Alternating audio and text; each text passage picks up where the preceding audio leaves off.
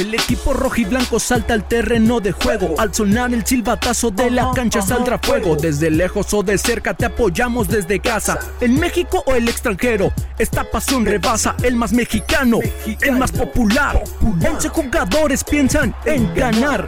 Sean titulares o estén en la banca, ya comienza la tribuna rojiblanca.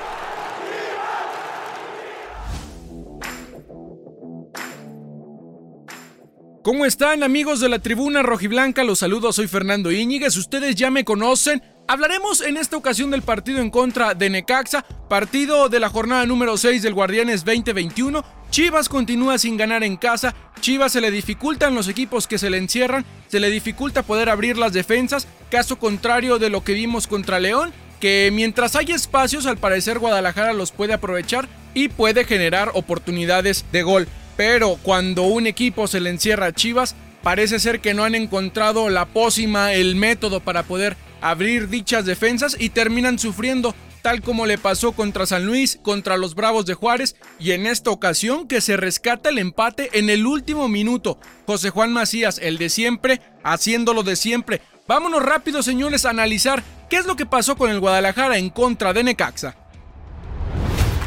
El análisis del partido.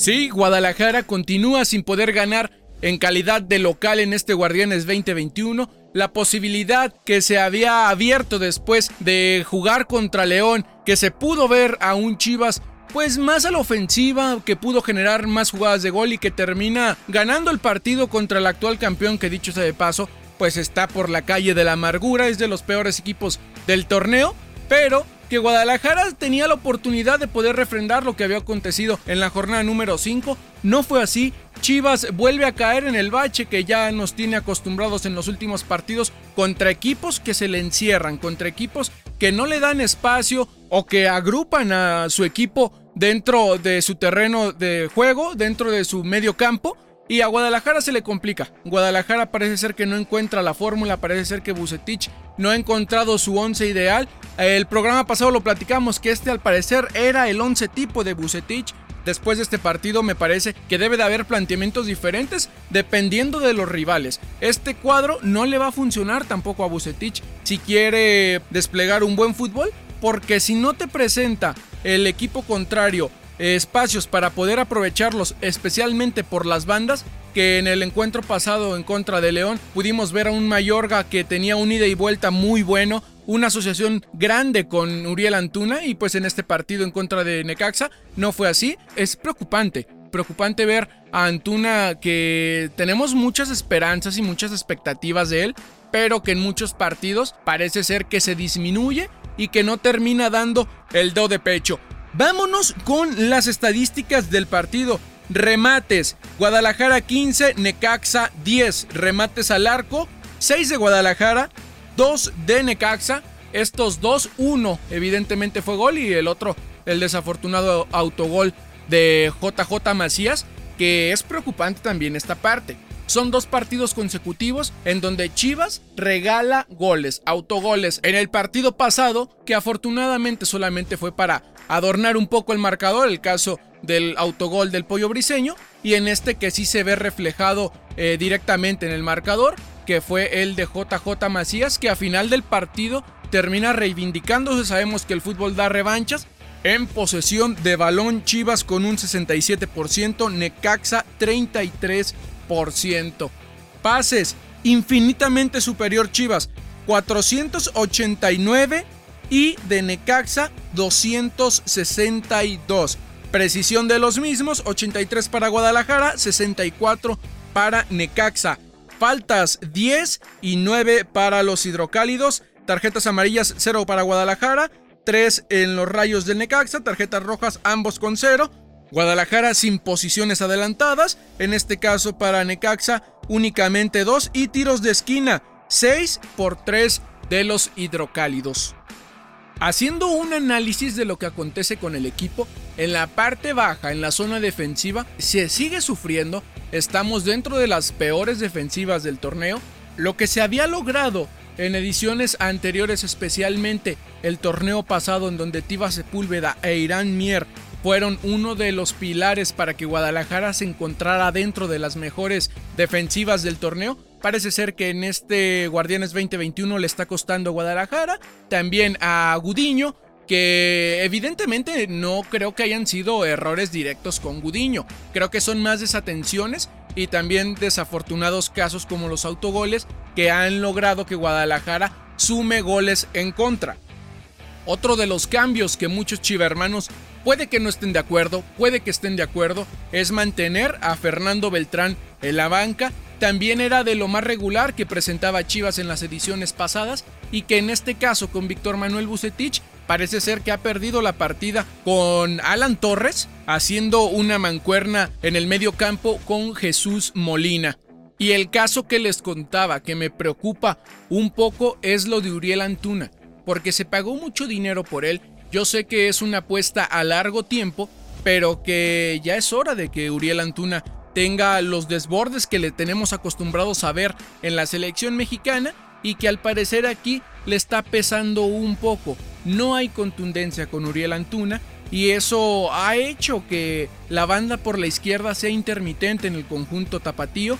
No sé qué tan viable es darle descanso a Antuna y que pueda ver los partidos desde la banca y por ahí a lo mejor habilitar a Carlos Cisneros que también llega como incorporación después de terminar su préstamo y sería interesante, ¿no? Ver variantes, así como Víctor Manuel Bucetich está buscando su once tipo, ¿por qué no darle descanso a Antuna y que vea los partidos desde la banca para ver si puede mejorar? Recordemos que a muchos futbolistas también les es bueno o les es fructífero ver los partidos desde la banca, porque como se los dije en el programa pasado, los suplentes después de haber visto el partido en contra de León, estoy seguro que tenían que entrar a la cancha y demostrar que pueden ser ellos también titulares, porque la vara se dejó muy alta en este partido.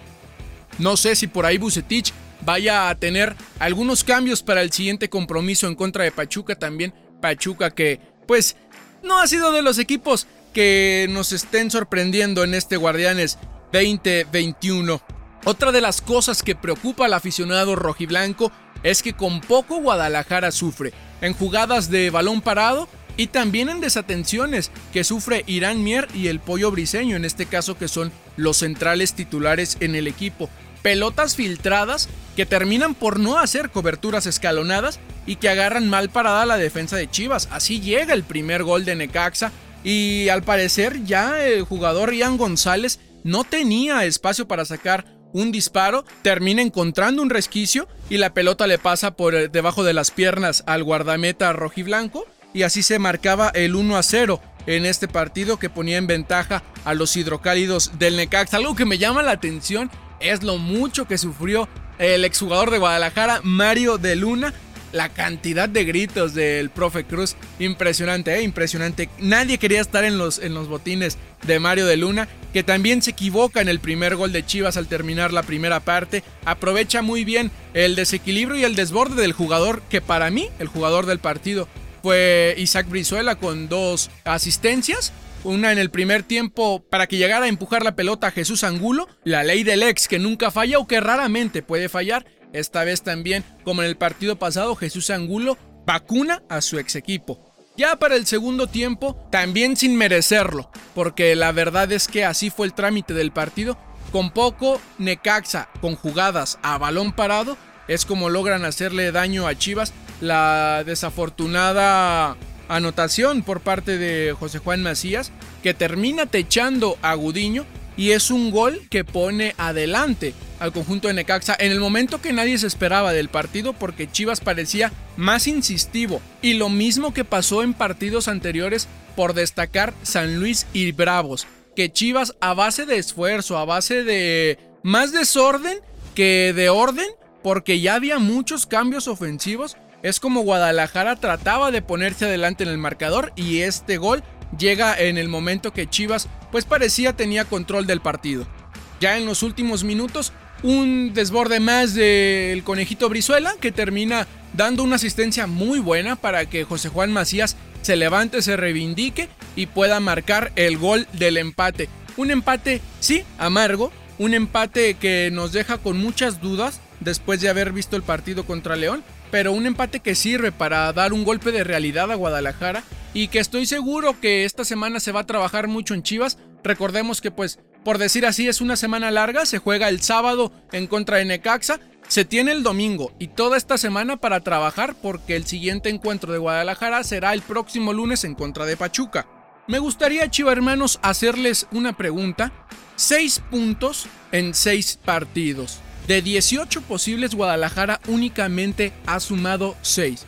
No sé si ustedes, pero yo no, se imaginaban un arranque de Guadalajara de este tipo. Y lo digo por los equipos que se enfrentaban al inicio del torneo, porque en el papel pareciera fácil que Guadalajara en estos momentos tuviera mínimo 10 unidades. Pero no, son 6 puntos de 18 disputados. Creo que es preocupante. Es preocupante los números de Chivas y también preocupante la posición en la tabla porque en estos momentos no está ni cerca de estar dentro de los cuatro primeros que es una prioridad en Guadalajara. Ya se comentó el torneo pasado que la prioridad de Chivas es estar dentro de los cuatro, entrar directamente a la liguilla y no jugar repechaje, pero pues en estos momentos Chivas está muy lejos de esta situación.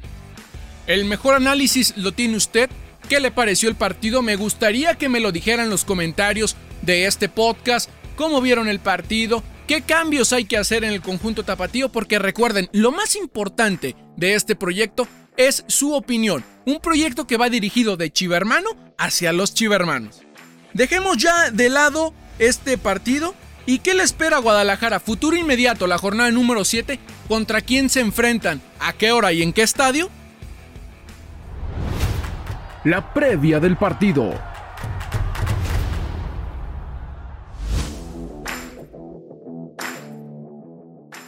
El próximo lunes, en punto de las 21 horas 9 de la noche, la cancha del Estadio Hidalgo, Guadalajara visitará a los Tuzos del Pachuca. Si usted tiene memoria, recordará que los partidos contra Pachuca, especialmente estos últimos, han sido partidos con mucho dinamismo, con mucha dinámica de juego y por ende con muchos goles. Es lo que esperamos en estos momentos, que Guadalajara aproveche el mal momento que está pasando Pachuca, porque sí, Pachuca está pasando un peor momento que Chivas, que lo aprovechen y que se pueda marcar ahora sí una pauta entre lo que vimos con León, lo que vimos la semana pasada con Necaxa y que el equipo tenga más tintes de lo ocurrido en contra de León.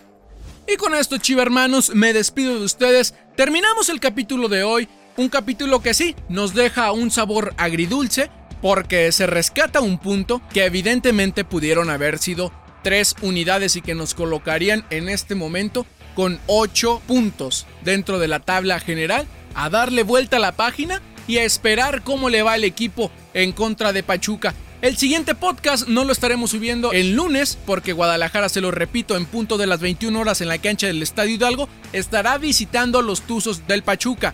Por ende, el día martes los esperamos buscando analizar la segunda victoria. Chivermanos, que tengan un excelente inicio de semana, pásenla bien, cuídense mucho, la situación aún está difícil en todo el país.